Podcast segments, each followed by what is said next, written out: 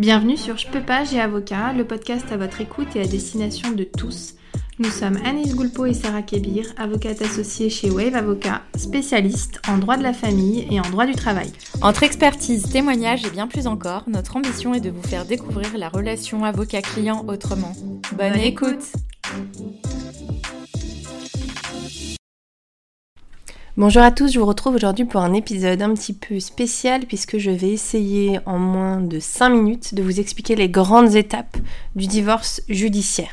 Donc si vous voulez en savoir plus, avoir un peu plus de détails, j'avais fait un épisode il y a plus d'un an maintenant, un an et demi je dirais, l'épisode numéro 13 qui concernait le divorce judiciaire et où vous avez vraiment tous les détails où je m'en explique un peu plus. Donc si vous voulez, vous pouvez utiliser cet épisode comme une mise en bouche. Et puis, euh, si vous avez besoin de plus d'informations, vous allez euh, écouter cet épisode numéro 13 qui est quand même un peu plus complet. Alors c'est parti puisque je n'ai pas beaucoup de temps. Souvent on me demande mais en gros euh, comment ça va se passer dans les grandes lignes? Donc dans les grandes lignes voilà comment se passe un divorce judiciaire. Donc c'est un divorce qui va se passer devant le juge. Et cela pour plusieurs raisons. Je ne reviendrai pas forcément là-dessus. Là encore, vous pouvez aller écouter mes épisodes euh, divorce par consentement mutuel, divorce judiciaire pour comprendre un peu la différence. Mais si on doit divorcer devant le juge, il y a plusieurs grandes étapes. La première, ça va être l'assignation. Dans, la majorité des cas, ce sera une assignation. Ça peut être une requête conjointe, mais ça, je ne reviendrai pas dessus dans ce euh, petit épisode.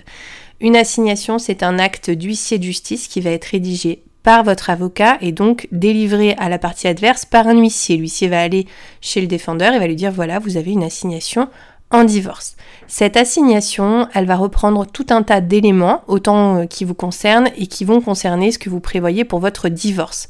Ce que vous prévoyez provisoirement et ce que vous prévoyez à plus long terme une fois que vous êtes divorcé. Donc là, ça dépend vraiment euh, de votre cas, parfois on n'a pas besoin de prévoir le provisoire. Parfois on n'a pas d'enfant, on n'a pas de bien, on n'a rien d'autre que de vouloir divorcer. Dans ces cas-là, on peut ne pas avoir de mesure provisoire. Mais quoi qu'il arrive, on l'indique dans l'assignation.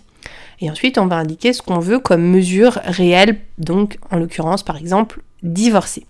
Donc c'est vraiment le premier jalon de votre divorce, le premier acte important, l'assignation en divorce. Ça va donner lieu à une convocation à une audience qu'on appelle audience d'orientation et sur mesure provisoire, où donc vous allez vous rendre devant le juge.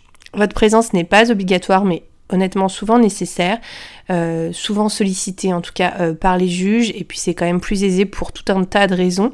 Euh, donc partez du principe que vous devez vous rendre à cette audience et que ce sera la seule audience, a priori encore une fois, où vous devrez vous rendre. Vous allez devant le juge avec votre assignation et l'autre partie vient également avec son avocat puisque l'avocat est obligatoire en matière de divorce judiciaire. Là encore, si vous posez des questions sur mais euh, s'il prend pas d'avocat, comment ça se passe? Euh, Et puis euh, s'il ne vient pas, comment ça se passe? Est-ce que je peux quand même divorcer? Donc tout ça, j'y réponds soit sur notre chaîne YouTube, soit dans des podcasts. et je pourrais éventuellement vous faire un nouvel épisode si vraiment vous avez des interrogations par rapport à ça. Après cette audience d'orientation, le juge va dire voilà ce qui va se passer. Je vais rendre une décision sur les mesures provisoires et puis vous, de votre côté, vous allez continuer la procédure de divorce à telle date et telle date. Il va y avoir un espèce de calendrier qui va être fixé par le juge pour un peu euh, bah, dicter la procédure et la manière dont ça va se passer. Qui rédige une argumentation en premier concernant le divorce, qui doit répondre, à quel moment, etc. Donc vous aurez un timing. Vous attendrez donc la première décision du juge sur les mesures provisoires, si vous êtes dans un dossier où il y a des mesures provisoires. Et ensuite, vous aurez la prochaine échéance qui sera euh, soit vous, soit votre adversaire euh, de donner ce qu'on appelle des conclusions, euh, c'est-à-dire une argumentation, et de dire ce que lui souhaite par rapport à ce que vous avez demandé ou inversement, si vous êtes en défense. et donc, ensuite, vous aurez des dates et ce sera une procédure écrite, c'est-à-dire que vos avocats vont donner toute l'argumentation de manière écrite. Vous n'aurez plus besoin de vous déplacer à chaque date qui sera fixée par le juge et votre avocat non plus. Et là, en fait, le timing va aussi dépendre de quel divorce. Donc pareil, je vous renvoie à cet épisode. Est-ce que c'est un divorce euh, pour altération définitive, c'est-à-dire pour un moment de séparation qui est passé? Est-ce que c'est un divorce plutôt euh, pour faute ou à l'inverse un divorce où vous êtes ok pour divorcer tous les deux mais pas forcément ok sur les mesures? Voilà ça ça va vraiment dépendre mais la deuxième étape ce sera donc cette procédure écrite d'échange d'écriture entre les parties une fois qu'on a fini de s'échanger tout ce qu'on a à se dire en ce qui concerne le divorce. Et entre-temps vous avez reçu votre décision pour les mesures provisoires qui s'appliquent dans toute cette période, et eh bien à ce moment-là, on va demander à ce que le juge prononce vraiment le divorce. Et donc l'affaire va être clôturée et mise soit pour une audience de plaidoirie, soit pour un dépôt de dossier. Il est fréquent dans le cadre de divorce qu'on ait des dépôts de dossier puisque c'est une procédure écrite. On n'a pas forcément euh, besoin de plaider en tant que tel le dossier. On peut avoir des courtes observations à faire. On peut avoir une grande plaidoirie à faire dans certains types de dossiers ou alors un dépôt de dossier puisque tout a été dit euh, par écrit et qu'on n'a pas forcément besoin de plaider. Donc ça, ça dépend vraiment des cas. Et ensuite, le juge va donner une date à ce moment-là pour vous dire je vais rendre votre jugement de divorce à telle date et vous aurez à attendre le jugement de divorce. Une fois que vous avez reçu votre délibéré, votre jugement de divorce, vous voyez avec votre avocat ce que vous souhaitez faire. Est-ce que la décision vous convient? Est-ce qu'un appel doit être envisagé? Est-ce qu'il y a une exécution qui doit être faite? Etc. Voilà, vous l'avez compris, il y a vraiment plusieurs grandes étapes.